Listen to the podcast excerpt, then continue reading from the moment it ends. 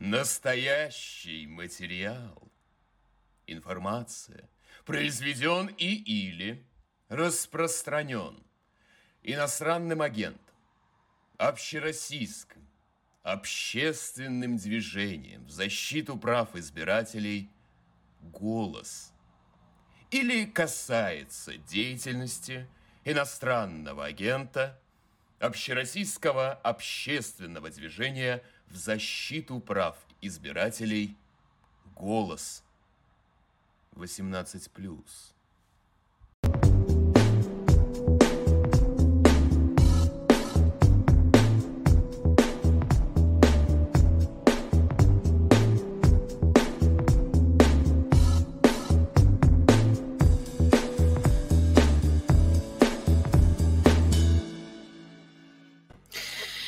19 часов по московскому времени. Проект «Голоса» избранная. Меня зовут Валерия Павлюк. Я журналист, мой соведущий, политолог Давид Канки.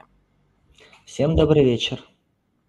Ну и прежде чем мы начнем, я, как всегда, отмечу, что вы можете задавать свои вопросы в чате к трансляции, а также у нас э, в нашем телеграм-канале, в нашем сообществе Ютуба проводится опрос. В этот раз мы хотели спросить вас, что для вас важнее – свобода или безопасность. Ответить можно и там, и там, и после конца эфира мы как-то прокомментируем результаты этого вопроса. Да, но перед тем, как мы начнем, я бы хотел поблагодарить Валерию, что она к нам вернулась. Предыдущие два эфира мы проводили с Натальей Тихоновой. Было весело, задорно, но приятно снова быть в основном составе. Да, и сегодня мы хотим поговорить о важной теме. Мы хотим поговорить об общественном договоре. Да, у нас уже образовался такой мини-цикл в избранном, когда мы разговариваем с социологами о том, в каком состоянии находится российское общество. У нас были Денис Волков, Виктор Вахштейн, Лев Гудков. Их записи этих эфиров можно найти на нашем канале. А сегодня мы пригласили Алексея Георгиевича Левинсона, социолога, профессора Высшей школы экономики и одного из аксакалов российской и еще даже, наверное, советской социологической науки. Лев Георгиевич, здравствуйте. Здравствуйте. А, я вот хотел сказать, что вы вешаете эту бляшку о том, что э, голос иностранный агент, но, значит, э, я обязан сообщить, что Левада-центр тоже внесен в реестр организаций, выполняющих функции иностранного агента. Хорошо ли мы их выполняем, это вопрос другой, но э, значит. Больше иностранных разных агентов, хороших и разных. В конце концов, если у вас нету плашки, значит, вы что-то в России делаете не так. Ну, ну спорное, я, спорное. Я же не индивидуальный, я же не индивидуальный член. Я говорю Нет. про Левада-центр. Ладно. Э, а, Алексей Георгиевич, спасибо да. большое, что согласились к нам прийти и поговорить о... Мы вообще в целом действительно говорим о российском обществе, но давайте для начала все-таки уточним. А вообще общественный договор в России есть? Есть целый ряд э, специалистов, э, в том числе весьма уважаемых мною, которые полагают, что он есть. Э, я исхожу из позиции, что общественного договора в таких политических режимах, каких существовала Россия до революции, после революции и сейчас э, общественный договор э, отсутствует. Э, отношения между властью и обществом ну, в самодержавной монархии, по-моему, все понимают, что они существуют вне какого-либо договора самодержца с его подданными. Э, но в э, условиях, которые наличествуют сегодня в России, ситуация тоже такая. Это не значит, что э, вот это общество абсолютно полного произвола и нет никаких отношений между властью и публикой. Они есть, но они регулируются не договором. Власть нечто там имеет в виду, Э, у людей есть некие ожидания по отношению к власти. Власть э, чем-то может людей там прельщать, обещать им что-то и так далее, но это не договор, где стороны связаны этими отношениями. Это, это другая, другая форма взаимоотношений власти и тех, кем она управляет. Алексей Георгиевич, ну я вот прекрасно помню, что последние 20 лет, когда мы говорили о выборах, когда мы говорили о социологии, доминировала такая позиция, что общественный договор действительно существует. И выглядит он следующим образом. Общество не вмешивается в политику, позволяет власти э, реализовывать любые свои начинания, инициативы так, как она считает нужным, проводить выборы так, как она считает нужным, а за это власть не лезет в личную жизнь, соблюдает какие-то персональные границы, по крайней мере, у большинства. Как вы считаете, все же это соответствовало действительности реальности начала 21 ну, века в России? Э, И сейчас поменялось, не поменялось? Нет, но не так, нет, такой, э, нет такой конвенции, нет такой уверенности, что власть не лезет, не полезет в личную жизнь. Э, никто, э, она не лезет, э, потому что ей это до поры не нужно. Но, во-первых, э, при каких-то обстоятельствах она вполне э, влезает. Ну, скажите, разве там изменение каких-то каких-то а, норм закона по поводу того, могут ли быть призваны там в ряды вооруженных сил семь, там отцы троих детей, двоих детей и так далее. Разве это не есть вмешательство в э, личную жизнь э, людей? А, э, кроме того... Безусловно, есть, да. Георгиевич, безусловно, но я больше говорил до того, как началась война или специальная военная операция, о той реальности. Есть но, ли ну, такой жесткий водораздел да, это, 24 февраля? Я думаю, что, я думаю, что э, э, от того, что э, вот власть ведет себя вот неким э, относительно устойчивым образом, а общество тоже ведет себя неким в каких-то отношениях устойчивым образом, это не значит, что они связаны договором.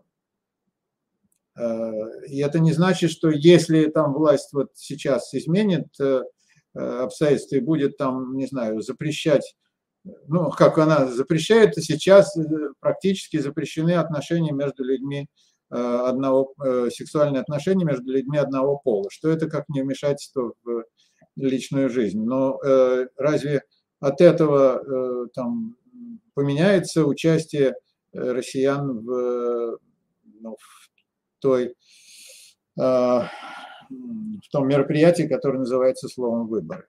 Нет. Так что ну, здесь нет причинно-следственной связи. Здесь, э, да, есть это явление, есть это явление, но они связаны не причинно. Они существуют параллельно. Алексей Георгиевич, а как вам кажется, что мешало вот создать нечто подобные отношения вот в 90-х годах, вот в России, вот после 90-х, что вот почему такие отношения не могли сложиться? Почему они не сложились? Как вам кажется? Ну, э, видите, для этого они должны быть нужны э, обеим сторонам.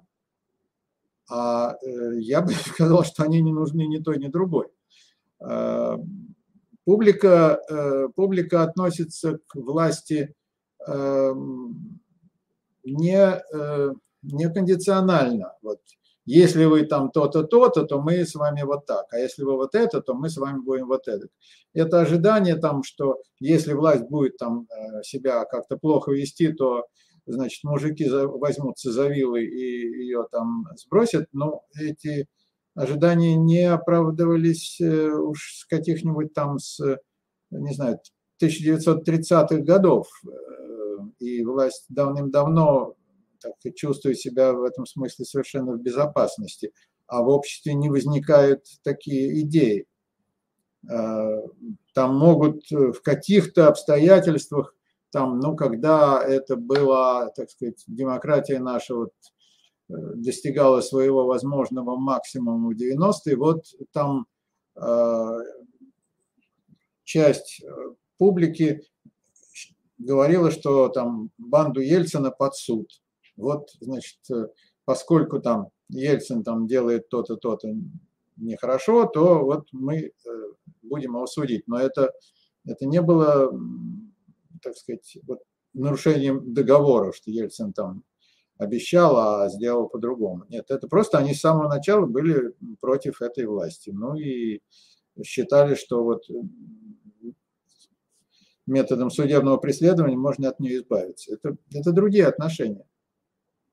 И э, власть э, не стремилась э, установить этот договор. Я не знаю, кого вы можете назвать из, так сказать, российских властителей, который вот предлагал какие-то там условия э, россиянам. Обещания давали, но ничего за это, так сказать, не требовали.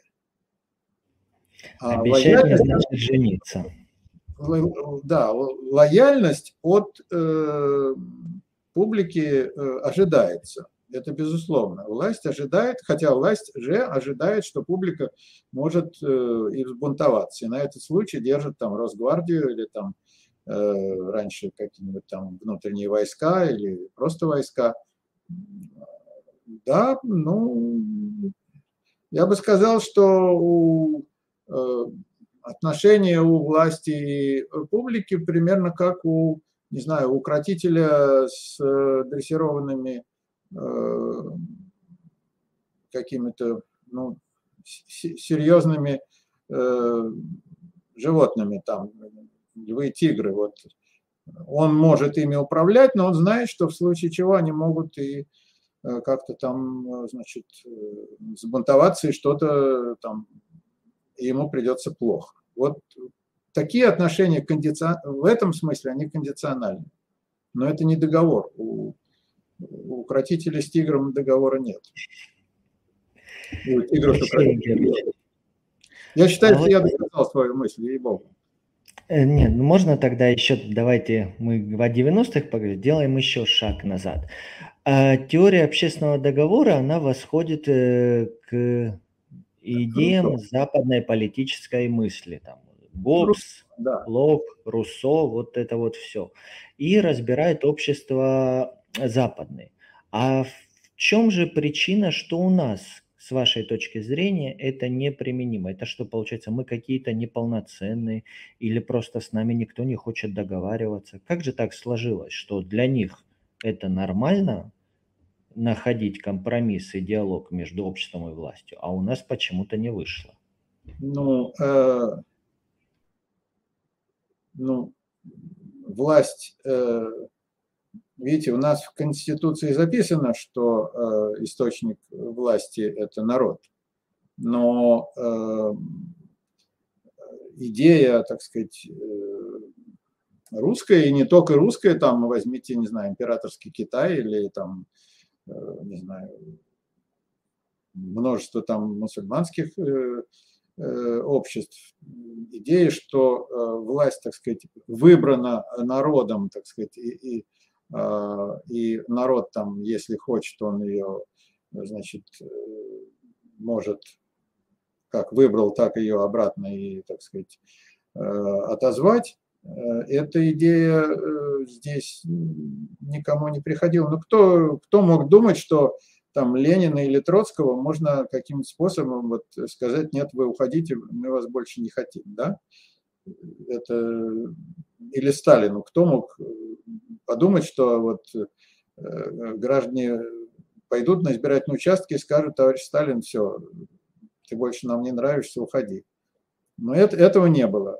И этой традиции э, не было. А вот то, что там можно сместить, э, оказывается, можно на выборах там э, сместить какого-нибудь там неугодного президента, ну да, на время, вот на короткий период возникла такая идея, но, но она же возникла очень на короткое время, и Э, вот этот вот э, западный, так сказать, э, паттерн, он здесь, ну, в общем-то, и применен фактически не был, потому что Ельцин ушел с своего поста не в результате да, выборов, а Горбачев ушел с своего поста не в результате выборов. А, ну, а дальше вот все то, что происходило дальше, ну, скорее все-таки наследовала модели такой вот императорско-большевистской, нежели вот это короткой этой демократической, так сказать, интерлюдии. А, то есть правильно ли я понимаю, Алексей Георгиевич, то, что вот условный э, Владимир Владимирович Путин, он э, теперь человек, который просто родился из-за вот этих тенденций.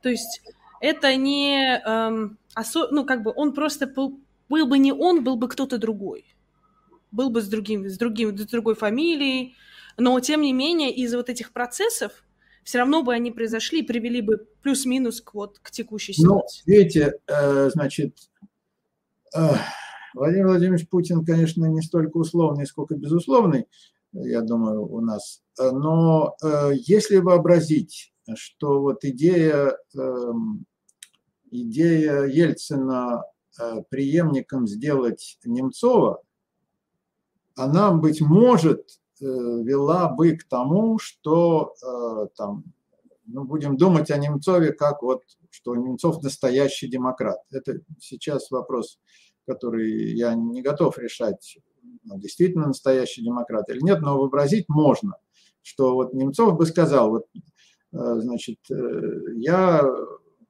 хочу там значит, ограниченный срок быть президентом, переизберите меня, значит, когда я там Э, мой срок кончится и так далее. И, э, может быть, он бы э, старался приблизить модель российских, российской политической ситуации, культуры к вот той, ну, о которой вы говорили, где,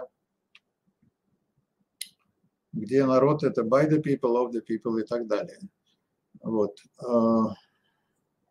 А может быть, э, к сожалению, э, российская традиция сильная вещь, искушение властью сильная вещь, и а, ну, демократы, которые вот на короткое время а, там были у власти, они, и вот тут я скажу вещь, которая, мне кажется, гораздо более важная, чем этот разговор о, об общественном договоре. Вот грех наших демократов, между прочим, тех, за которых я голосовал, и э, приходу к власти которых я лично был рад, но их, по-моему, очень большой грех состоит в том, что они, э, ну, как бы, так сказать, искренне спутали э, демократическую власть и пребывание демократов у власти. Вот они, в общем, исходили из того, что мы демократы, да. Если мы у власти, да, то значит вот Россия демократическая страна. И нельзя нам уходить от власти, потому что тогда Россия не будет демократической страной. Вот. И поэтому надо вот и на выборы как-то там поднажать э, теми или иными способами, там с помощью, ну тогда еще не силовые приемы, а всякие там хитрости, подкупы и прочее, но все равно вот идея была такая, что нам надо, что называется, обеспечить сохранение демократов у власти. Ну, нам надо обеспечить э, там э, демократический, чтобы демократический президент не, э, не был смещен Верховным Советом. Я поддерживал вот, акции против Верховного Совета, ну то, что называется у нас там расстрел парламента, но Э, я могу сказать, что э, очень может быть правы те, там, скажем, Явлинский, кто считает, что ситуация, в которой мы сейчас находимся, она спровоцирована именно вот тем, что э, демократию обеспечивали, так сказать, недемократическими средствами. Я не знаю, что было бы, если бы Верховный Совет в том его составе, в каком он был тогда, Э, одержал бы верх, стал бы он вести Россию дальше по пути демократии, или мы довольно быстро получили бы то же самое, тот результат, который мы имеем сейчас. Очень может быть и так. Но, по крайней мере, вот, э, вот этот вот грех, по-моему, есть. И я еще раз говорю, что я часть ответственности принимаю на себя. Я не могу никак, так сказать, кроме как вот сказать об этом зрителям, я никакого другого как бы наказания на себя не накладываю, но, но если кто-то мне вот за это плюнет в морду, ну, значит, будет прав. Не думаю, что он будет прав, потому что плевать в морду это, во-первых, не демократично и не культурно. Алексей Георгиевич. Ну, это одна из а, форм. Демократии такой. Ну да, что-то такое. Уличной демократии. К Лондону 19 века отдает. Э, Алексей Георгиевич. А это все-таки, это все-таки считается, что колыбель демократии, да? Ну вот. Вот то, о чем вы говорите, мне показалось, что все как-то очень э, ситуативно получается, что нету каких-то глубинных установок, а вот события, которые определяют нашу историю, какие-то демократы как-то не так воспринимали власть, какие-то правители. Э, действительно ли, в, по вашему мнению, все это определяется такими тактическими вещами и персоналями? Или же все же в нашей истории есть какие-то глубинные процессы, которые это все Нет, я, я исходил из совершенно другого. Я говорил, э, ну вот есть такая идея там path dependence, да, что так сказать, колея определяет, но в ней много. Социолог может найти, э, так сказать, э, ну, подтверждение, что да, сложившаяся там э, нормативно-ценностная система, так сказать, подкрепленные традицией, это вещь, э, которая меняется довольно тяжело и туго, и э, бывает так, что ну, поверхностные э, перемены произошли, а глубинные э, не состоялись. Я думаю, что это вот наш случай там. Э, ну, не я придумал, а достаточно, по-моему, такие серьезные люди показывали, что, скажем, э,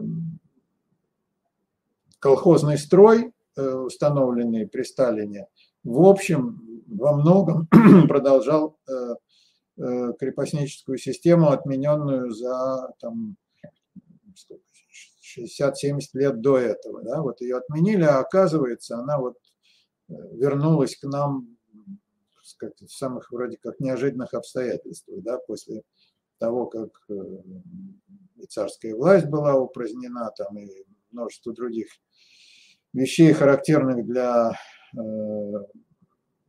крепостнической России, вроде бы ушли. А вот, глядь-поглядь, мы получили что-то похожее. Точно так же э, ну, многие способы управления страной вот, вернемся к этой идее общественного договора. Смотрите, э, чем э, самодержавие не э, похоже на эту систему общественного договора? Тем, что самодержец, ну, скажем, в русской истории, он не полностью безответственный. Он считает себя ответственным перед Богом он помазанник Божий. В этом смысле он не думает, что его возвел на э, трон, так сказать, народ. Хотя народ может там кричать, там хотим такого-то. Но э, это решение высших инстанций, перед ними он э, себя считает ответственным. Я думаю, что, скажем, современный правитель считает себя ответственным ну, перед тоже какими-то, так сказать, высшими э, силами, не перед э, вами и мною. И вот теми зрителями, которые нас смотрят, а э, перед э, российской историей или чем-то вот, если перед народом, то не в его фактическом, так сказать, состоянии, э, которым он управляет, а народом как, ну, так сказать, такой вот сущностью – с которой, опять же, невозможно заключать какие-то договоры. Он в этом смысле не, не субъектен. Вот. Э, а народ тоже думает о том, что вот, э, ну, есть, есть, некая, есть некая власть. Почему она есть? Ну, потому что она есть. Вот это я бы очень, так сказать, подчеркнул бы, что в России власть существует, потому что она власть. Вот есть много людей, которые рассуждают о легитимности российской власти. Я совершенно не хочу сказать, что она нелегитимна, но я хочу сказать, что ее легитимность имеет совершенно не ту природу, которую обычно имеют в виду, когда используют это слово. Там. Не потому что по наследству, не потому что э, там э, какие-то э, выборы. Я не хочу сказать, что там, Путин не проходил через выборы и не выигрывал их, но мы из наших исследований знаем, что сами избиратели полагают, что выборы это не есть средство, э, так сказать, управлять поведением правителя или, или там правитель, правитель, правящих там, предположим, депутатов э, Думы и так далее. Может быть, на самом нижнем уровне, где-то там местных советов и так далее, есть какая-то идея, что с помощью выборов можно там э, на что-то влиять. А все выше так сказать, расположенные уровни власти, они существуют потому, в глазах людей, они существуют потому, что они существуют. И, и им надо подчиняться или э, там, ну, может быть, их надо там как-то обманывать, избегать и так далее. Э, ну, потому что они вот есть такое, так сказать, обстоятельство. И что очень важно, э, русские люди так сказать, в массе своей не анархисты. Вот то, что они не э, находят какой-то э, вот, специальный источник власти там в своей народной воле, не значит, что они считают, что власть, э, так сказать, э, не имеет права на то, чтобы занимать это место.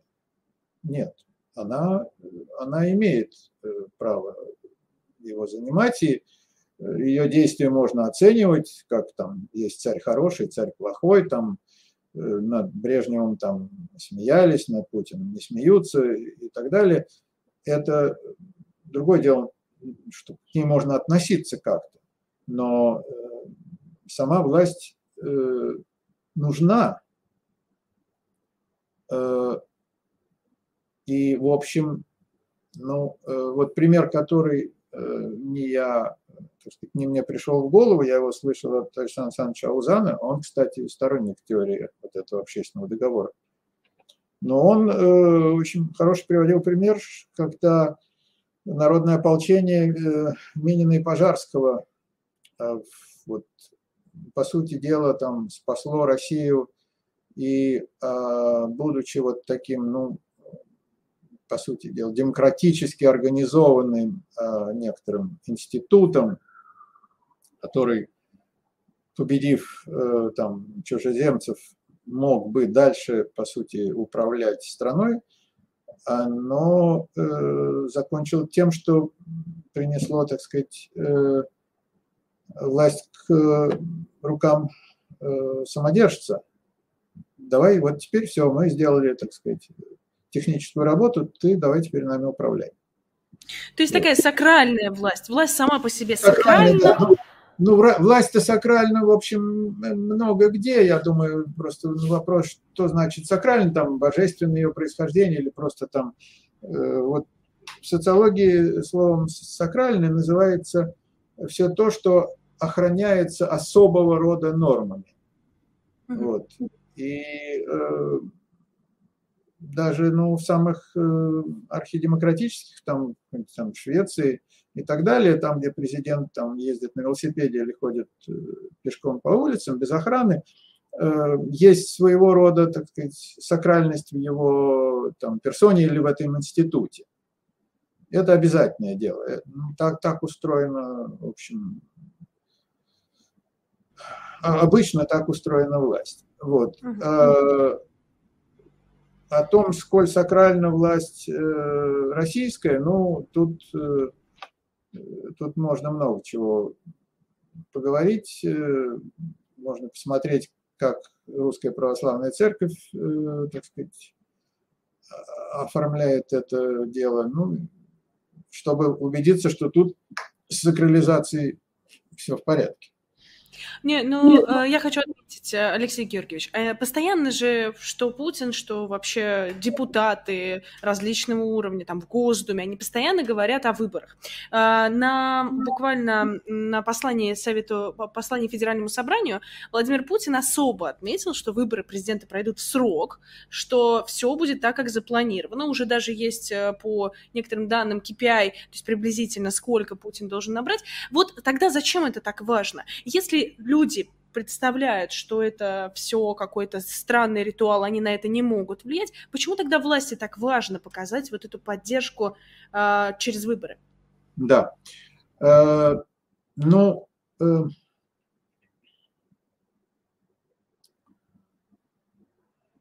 я думаю, что э, э, выборы действительно ритуал, у него много значений. Одно из них, сначала я скажу, отвечая не на ваш вопрос, я скажу, что э, выборы есть важнейший инструмент, э, с помощью которого власть управляет вот тем, что называется вертикаль. Вот там, где от Путина до э, там, тех учительниц, которые пойдут э, значит, э, работать в этих Э, участковых избирательных э, комиссиях, вот э, там ну, жестко авторитарный порядок управления, и это, это проверка бюрократии на ее готовность исполнять, исполнять приказы вышестоящих. Вот каждый данный этаж проходит проверку на свою способность управлять этажом ниже – и на свое в этом смысле, так сказать, э, ну вот, его проверяет этаж, находящийся выше. Это вот это очень важная э, часть выборов, та, которая ну, публике, в общем-то, не вдомек и публику не интересует. Это одна часть дела. Вторая часть дела, та, о которой вы спрашиваете, да, это ритуал. Это ритуал, который э, чрезвычайно важен как ритуал э, э, единения. Ну вот э, люди понимают, что вот таким способом, это способ выразить свою лояльность. А люди э, не по принуждению выражают свою лояльность. А быть лояльным власти – это значит поддерживать некий сущий порядок вещей не протестовать против него. Вот э, сейчас э, институт э, народных демонстраций не существует, а я прекрасно помню в советское время, какая это была важная вещь. Ну, в каком-то смысле не менее важная, чем выборы, ну, по крайней мере, там, я видел, я наблюдал это в Москве, где сочетались элементы жесткого принуждения. Там, в учреждениях там говорили, вот ты, ты, ты пойдешь на демонстрацию.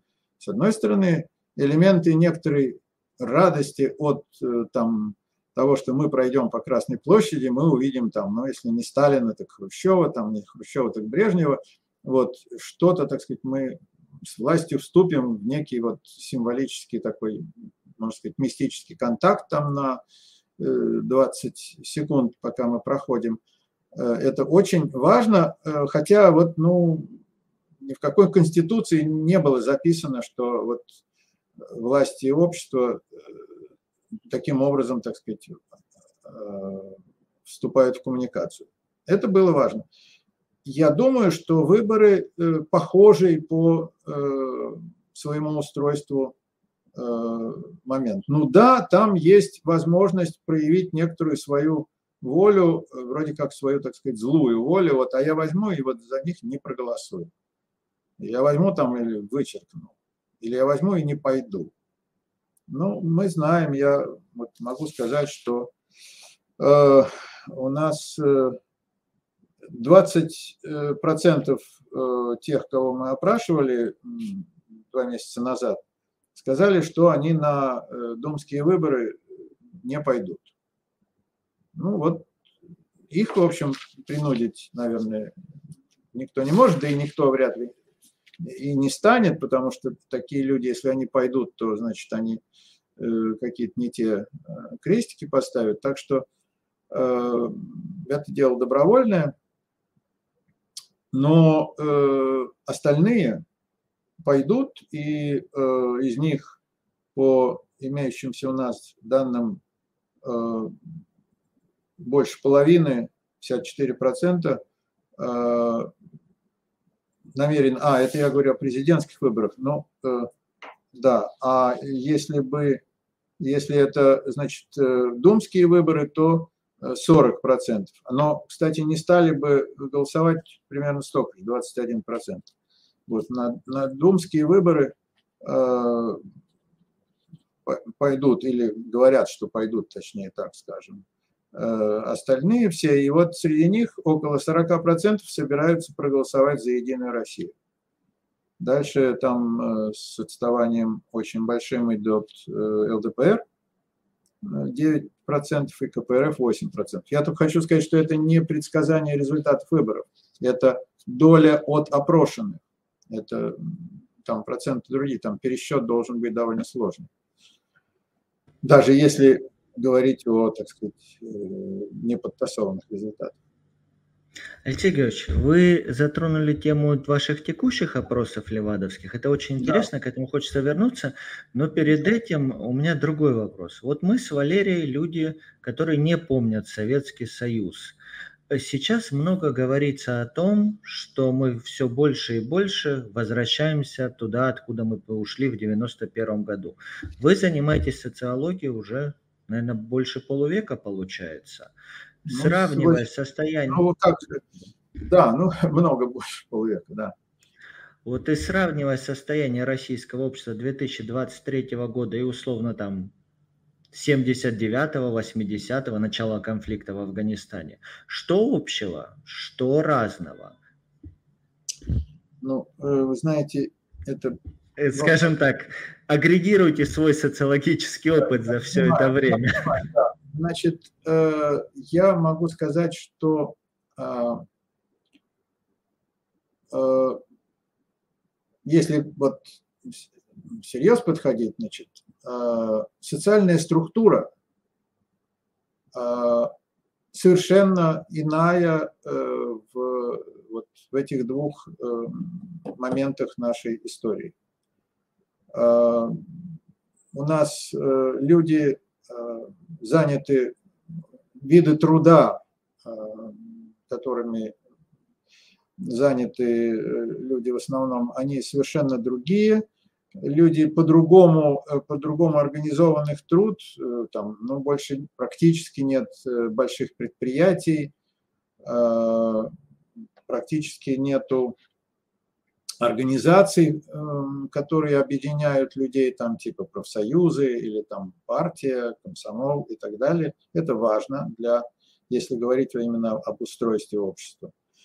Э, ну, эм, ну, понятное дело, что э, в те э, годы Россия была частью гораздо более такой обширной системы, системы которая называлась Советский Союз, и система, которая называлась там Варшавский договор или что-то еще. Это, в общем, это была такая ну, многоступенчатая пирамида. Вот, э, сейчас э, эта пирамида тоже есть, но она устроена совсем иначе. Мы окружены не кольцом друзей, а кольцом врагов, э, вот, которых мы там старательно создавали. И Кроме того, ну, средства коммуникации в обществе были совершенно иными. Ну вот подумайте, со сколькими людьми сейчас в течение дня общается обычный человек, у которого в кармане лежит мобильный телефон. сколько он делает звонков, да, со сколькими людьми он состоит в той или иной э, связи. Пусть там это мама спрашивает, ты сделал уроки или нет, или там парень э, приглашает девушку там вечером прогуляться, неважно. Важно, сколько, сколько таких контактов. Это общество пронизано э, такими контактами. И говоря о том, что эти контакты могут быть не только э, между людьми, вот, находящимися близко, но и э, понятно, что для сотового телефона фактически нету, э, нету географии, нету расстояния. Это все, это все очень э, сильные отличия э, устройства общества от того, которое был там. Но я уж не говорю о том, что вот так называемая планово-распределительная экономика, которая существовала в советское время и нынешняя экономическая система, они действительно совершенно разные, не только потому, как там э, циркулируют деньги и другие ресурсы, но и потому, что, э, что они требуют от людей, как люди э, приспосабливаются к ним. Я приведу вам такой э, пример. Если вы э, идете, вы хотите купить ложку, да, вы знаете, сколько стоит ложка? Ну, кто-нибудь из вас понимает, вот сколько может стоить чайная ложка сейчас? Я думаю, не очень дорого, ну, там ну, плюс-минус. Ну, я думаю, в районе 50, может быть, 100 рублей. 50 чего? Рублей. Рублей, хорошо. Через 4 месяца сколько будет стоить ложка? Если, ну, там, плюс-минус инфляция, возможно. Сколько? Э, ну, там, инфляция сейчас очень маленькая, ну, там 51 рубль. Да. Так вот, э, понимаете, э, она 50 рублей стоит везде. Вот если вы ее покупаете э, в сельском магазине, и вы ее покупаете в Москве, там в большом торговом центре, цены будут одинаковые? Нет, потому что будет влиять аренда. Да. Ну так вот, Э, на чайные ложки, они у меня до сих пор дома есть. На чайных ложках, которые э, продавались тогда, но недорогие, да, там цена была выбита э, машиной так же, как завод-производитель. Это Мосштамп, да. Цена там рубль 10 копеек. Постоянство это, когда оно было утрачено, Э, воспринималось, вот утрата этого постоянства воспринималась и продолжает восприниматься э, частью российских граждан, не только тех, кто жили в советское время, но их дети, их внуки, как э, некоторые отсутствие надежности э, жизни. Вот я должен вам сказать, что э, так называемая уверенность в завтрашнем дне, которую нынешние россияне приписывали и продолжают приписывать советской системе, ну, советскому прошлому, она была э, ими утрачена. Вот это в частности то, что цены нестабильны, а могут идти вверх, ну, в общем, фактор инфляции, да, она воспринимается очень-очень э, воспринималась очень болезненно. Вот только Э, только успехи, так называемые успехи России в присоединении Крыма и вот сейчас в э, начавшейся э, специальной военной операции, которая поддержана значительной долей российского населения с некоторым энтузиазмом. Я потом скажу почему. И они вот привели к тому, что люди стали говорить, что они теперь уверенно смотрят завтрашний день. Ну, как если бы, значит, вот цены перестали расти. Но они вот, но они теперь привыкли, что можно и при растущих ценах смотреть завтрашний день уверенно. Хотя я так думаю, что уж когда-когда вот теперь этой уверенности место меньше всего, но тем не менее российская публика думает так. Вот. Так что различий в этом смысле очень много. Теперь то, о чем, я так думаю, вы спрашиваете. э, эм, ну, множество, я бы сказал так, множество мер по имитации советского прошлого, ну, так сказать, символической, и со стороны людей, которые там носили, была такая недавно мода, майки, там, со, эти футболки со словом там СССР, там символикой советской, да, или какие-то там закусочные, э, которые называются так, или, значит, э, ну, в общем, игра с советскими символами – это одна часть дела, которая не должна нас вводить в заблуждение, а, потому что сейчас отношение к этим символам – это это так же, как добавление там твердого знака и буквы «ять» к месту, не к месту, это не есть возвращение Российской империи назад. Это, это игра в... Вот.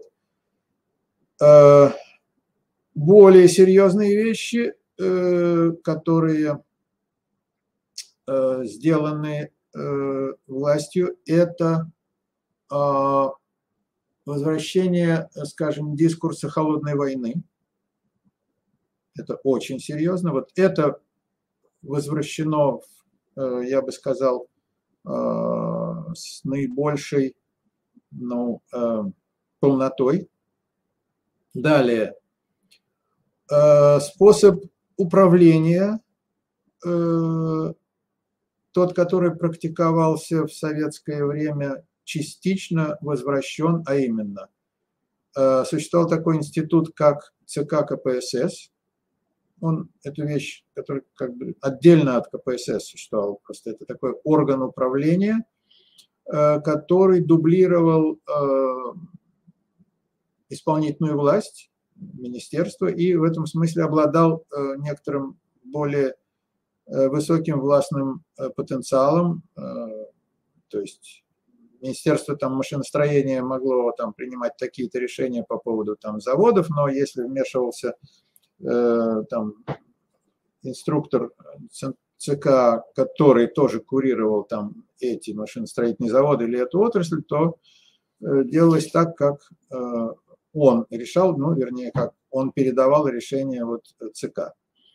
Аналогично администрация президента сейчас из того же здания, быть может, по тем же, так сказать, проводам, в общем, осуществляет вот такую же власть параллельный поверх э, исполнительной власти, которая там занимается своими хозяйственными делами. Это очень важная э, черта подобия.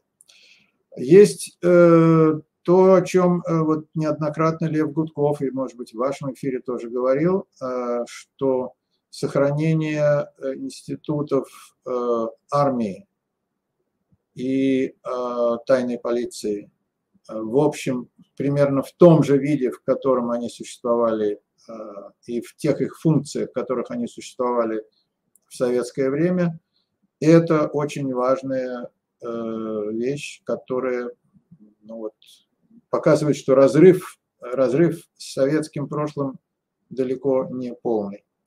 Э, ну вот, вот такая, такая картина преемственности и, и отличий. Угу. А, Алексей Георгиевич, а вот хорошо, а вот с точки зрения общества, почему обществу вот нравится не просто играть, а вот э, создали пионерию, вот сейчас новая пионерия, это вот движение первых. Почему вот э, такие вот э, такие омажи в сторону Советского Союза воспринимаются обществом хорошо, в том числе дискус холодной войны, кругом враги, и в целом это прям такое вот, когда разговариваешь с людьми, это очень популярный способ да. перейти от внутренних проблем. Да, это я согласен, что это так. То есть я в том смысле, что наши исследования подтверждают то, что вы говорите. Э, идея... Э, э, дело в том, что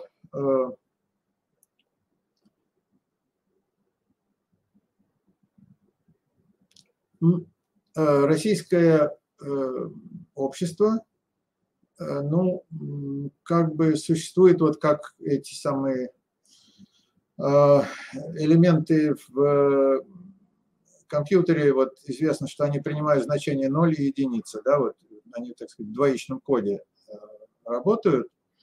Вот российское общество в целом, можно сказать, что оно работает тоже в двоичном коде. Мы можем быть друзьями всего мира, выступать за всеобщий мир, за дружбу со всеми.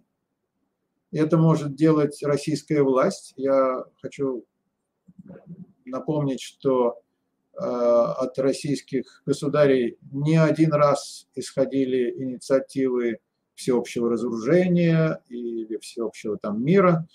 Это же предлагали и советские лидеры. Искренне, неискренне, это вопрос, который я не обсуждаю, но вот такие предложения были. И я могу сказать, что они всегда находили бы и нашли, и находили поддержку в э, нашей э, публике. И вот э, многие сейчас удивляются, это как же так, ведь мы, мы же считали, мы были самым миролюбивым народом в мире, мы, мы все были за мир, там, э, там, на вопрос, хотят ли русские войны, мы отвечали, конечно, нет, там, и, и, там, и все там лучше, только бы не было войны. Вот да, этот, там, как хотите, дискурс, нарратив, он безусловно есть, и он может быть доминирующим.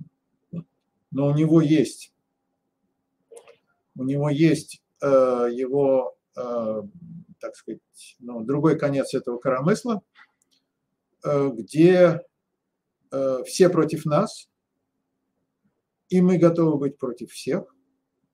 Мы готовы стоять против всего мира, и весь мир, э, в общем, враждебен. И только вот Россия, она вот одна. Почему она одна? Там, то ли потому, что она богоизбранная, то ли потому, что вот э, они все прокляты, а мы вот взысканы Богом, или или просто это исторически так. Э, ну, объяснения каждый раз отыскиваются, и вопрос, кто их там дает, церковь или философы, или э, политики, или, или никто не дает. В общем, ну вот это уж так, потому что это так. Такое объяснение тоже людей вполне устраивает. Вот. И, э, ну, в общем, этот вот, это коромысло то показывает, так сказать, то один э, свой Э, конец, э, то другой. Э, я бы сказал, что здесь тоже не так уж велика специфика России, и, быть может, в любой стране мы можем найти партию войны, партию мира, сторонников всеобщей дружбы и тех, кто там стоит за там, отношения строгие, враждебные и так далее. Э, но эти партии, ну в таком вот в римском смысле слова, эти партии сосуществуют, они борются, они там представлены в парламенте там ястребами и голубями, иногда эти берут верх, иногда те, но они сосуществуют, и э, общество поддерживает то тех, то этих, или поддерживает частью этих, частью тех. Это ну, я бы сказал, такая вот, это одна норма. Наша норма – это их не сосуществование, а чередование. Другое дело, что когда одни, э, так сказать, э, наверху, а вторые подчинены, они не уничтожаются полностью и до конца. Если голуби, так сказать, у нас там, ну, не знаю, Горбачев с, там, или идея разрядки, там, дух Женевы и так далее, вот он сейчас наша политика, то, э, в общем, где-то там, отступивший на задний план, стоят э, сторонники совсем другой политики. Но они в это время не могут влиять, они не сосуществуют, они не представлены в это время, э, так сказать, ну, в каких-то там законодательных органах и так далее, они, но они ждут своего часа. Вот их час наступит, они выйдут на первый план, тогда Э, там э, эти голуби, демократы или кто они там, пацифисты, они, значит, будут загнаны куда-то, мы знаем куда. Вот, но не до конца исчезнут. Идея вот этого мирной жизни со всеми, дружбы со всеми, она не исчезнет.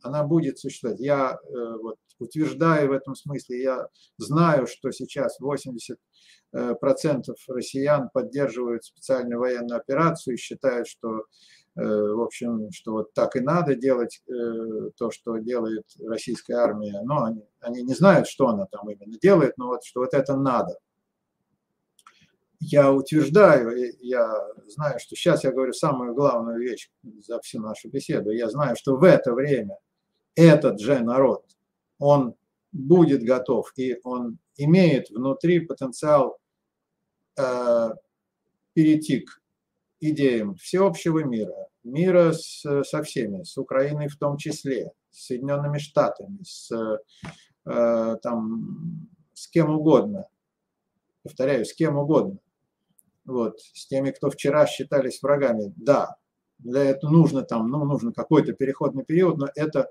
возможно. Более того, я утверждаю, что так будет. В каких формах, когда, знать не могу. Но э, российская история идет таким образом, что эта волна будет сменена следующей. Может быть очень скоро, может быть очень не скоро, но это произойдет. Так устроено наше общество, так устроена наша история. И в этом нет никакой мистики.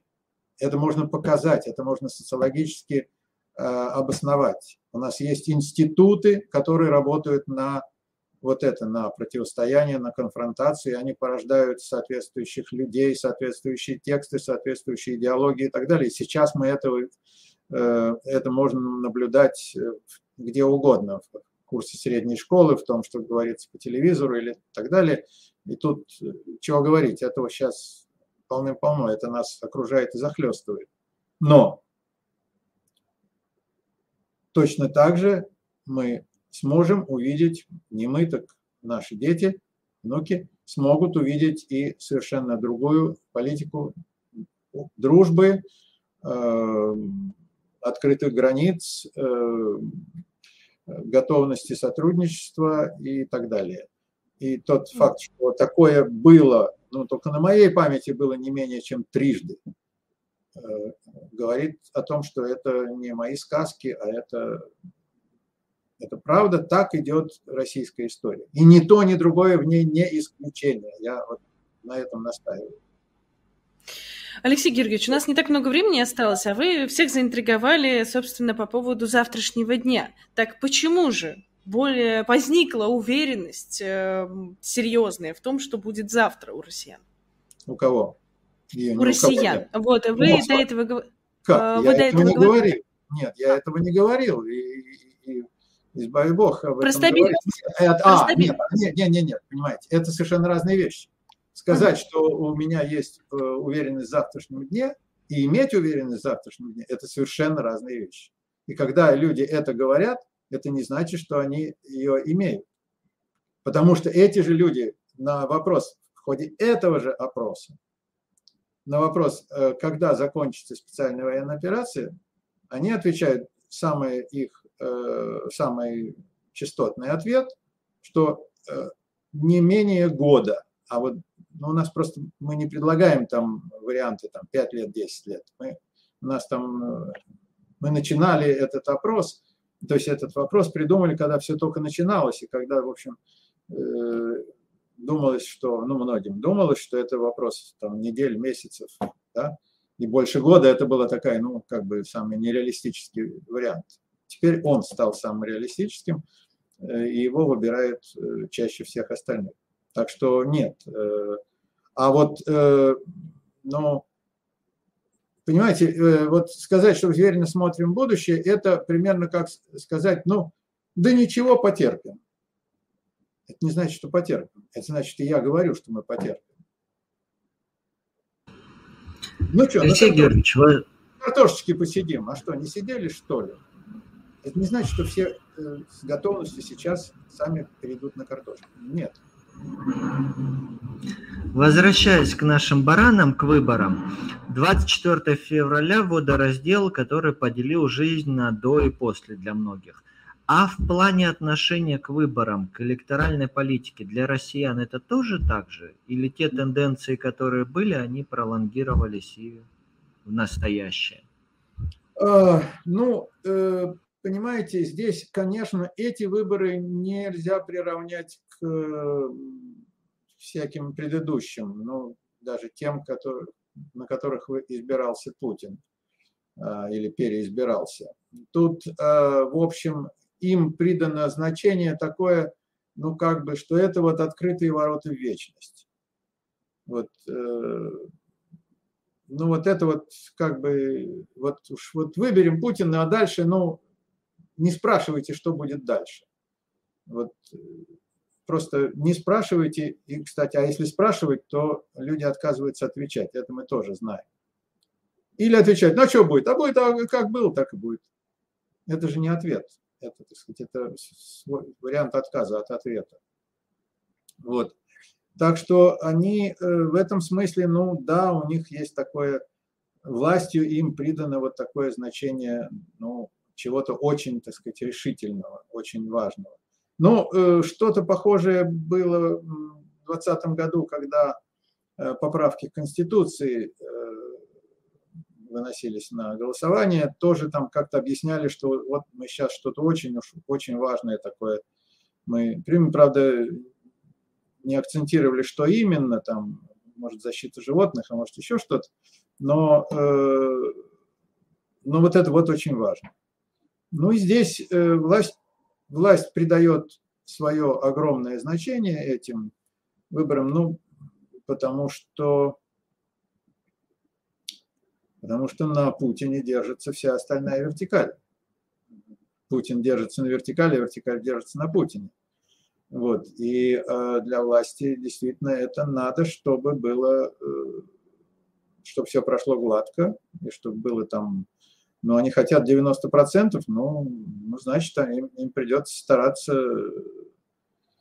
всеми теми средствами, которые у них есть, чтобы э, конечная объявленная цифра была именно такой. Ну, я думаю, что у них средств это сделать более чем достаточно. А, Алексей Георгиевич, у меня к вам такой вопрос. Мы задавали его нашим слушателям, это как бы в завершении нашего эфира, мы за... спросили наших слушателей, а вот что для вас э, лично важнее, свобода или безопасность? Мы как бы в общем контексте вот как раз нашего разговора про общественный договор. А вот как бы вы ответили на этот вопрос? Вот если... Ну, знаете, э, я не помню, кто из э, американских крупных деятелей, кто-то из президентов, по-моему, Э, говорил, что вот не пробуйте, так сказать, одно обменять на другое. Вот, если вы выберете, ну, во всяком случае, если вы выберете безопасность, э, отказавшись от свободы, то на следующий день вы не будете иметь ни того, ни другого. Я убежден, что это совершенно правильная, э, совершенно правильная постановка вопроса, но, э, кроме того, я не думаю, что люди, которые выбирают свободу, тем самым обрек... Э, лишают себя безопасности. Потому что истинная свобода, э, ну, это свобода, которая свобода, которая для меня и для других, и я, ну, там есть уже всякие правила, там, не знаю, Кант говорил про, ну, повторял, собственно, что поступай так, как ты хочешь, чтобы поступали с тобой. Вот это один из принципов свободы. А Маркс э, говорил о том, что свободное развитие каждого – это условие свободного развития всех. То есть свобода, в общем, предполагает взаимность. Свобода – это не «чего хочу, того ворочу». Это, это другое. Это уж в крайнем случае можно словом «воля» называть, но не, не это есть свобода. И поэтому, если ты, если говорить вот, ну, о России, да, что России надо, да, России надо э, стать свободной страной, присоединиться к э, свободным странам. Вот и все. И, ну, и опять же, я помню, да и вы, может быть, можете помнить, э, не так это давно было, 30 лет назад, но этот выбор поддерживался таким же большинством россиян, каким сейчас поддерживается специальная военная операция. Я хочу напомнить, э, что э, и э, генеральный секретарь, а дальнейшем президент России Горбачев имел в свое время, когда мы начали измерять рейтинги, он имел такой рейтинг, какой сейчас имеет Путин. Он его потом утерял, но он его имел. И первый президент России Ельцин имел такой рейтинг, какой сейчас имеет Путин, и он его, только он его утерял.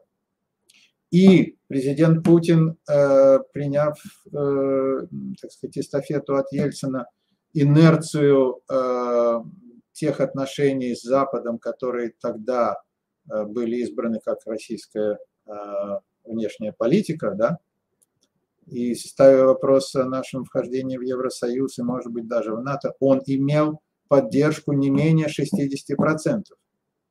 Как сейчас 60% и много больше поддерживают его э, нынешнюю политику, так 60 и более процентов поддерживали тогда его внешнюю политику. И эти вот, и тогда россияне голосовали так, как, или не голосовали, они отвечали на наши вопросы так, как они хотели и считали нужным ответить, и сейчас отвечают так, как они считают нужным ответить. И это один и тот же народ. Это не то, что там тогда были одни россияне, а вот потом они уехали, приехали другие. Нет. Алексей Георгиевич, к вопросу об одном и том же народе, 92% наших э, слушателей в Телеграме с вами согласились, выбирая между свободой и безопасностью. А вот россияне, которых вы опрашиваете, они бы точно тоже ответили в такой пропорции, как думаете? Нет, я думаю, что идея свободы дискредитирована очень сильно, а идея безопасности, ну, с учетом того, что э, наш президент, он э, выходит из органов э, государственной безопасности, ну, скажем, а не из партии свободы, да, вот, э, имеет большое значение. Поэтому я думаю, что в российском обществе ответ будет сильным перевесом в пользу безопасности ну, дескать, вы нам обеспечите безопасность, а уж и свободы как-нибудь. Вот это, наверное, будет главный ответ. Ну, э, к сожалению, уже пора прощаться. Спасибо большое, Алексей Георгиевич, что сегодня согласились. Я напомню для наших слушателей, что у нас был в гостях профессор факультета социологии Высшей школы экономики, руководитель отдела социально-культурных исследований Левада-центра, который российские власти считают иностранным агентом, Алексей Георгиевич Левинсон. Спасибо вам большое, Алексей Георгиевич. Мой поклон всем, кто нас смотрел и слушал. Всего доброго. Всего Желаю доброго. вам и свободы, и безопасности, и личной, и для всей страны в целом. До свидания. До свидания. Спасибо большое. Ну, а нам с тобой остается только резюмировать, Давид. Да, разговоры с социологами – это всегда холодный душ, в очередной раз в этом убеждаемся. И тем не менее, мне очень понравилось, что Алексей Георгиевич сохраняет веру в российский народ. И те слова, которые он говорил, что наше общество очень быстро может поменяться, и оно обязательно поменяется, как только изменятся условия, что российское общество адаптивно, живо, и у него есть будущее, они, безусловно, мне кажется, самыми важными из этого разговора. Так что еще раз спасибо Алексею Георгиевичу. Я видела, конечно же, приходящие вопросы в чате, а, но, к сожалению, мы уже немного как бы задерживаемся, но можно послушать другие э, эфиры с социологами. У нас было, у нас целая прям серия эфиров получилась. Кроме того, про адаптивность, например, мы также говорили с Андреем Колесниковым. Можно посмотреть э, все, собственно, видео есть в плейлисте избранного. Ну и, конечно, поставить лайк этому видео, подписаться на наш канал. Можно также написать комментарий. А, ваше мнение, существует ли общественный договор, нам будет очень интересным. Ну и до следующей недели. Всем честных выборов.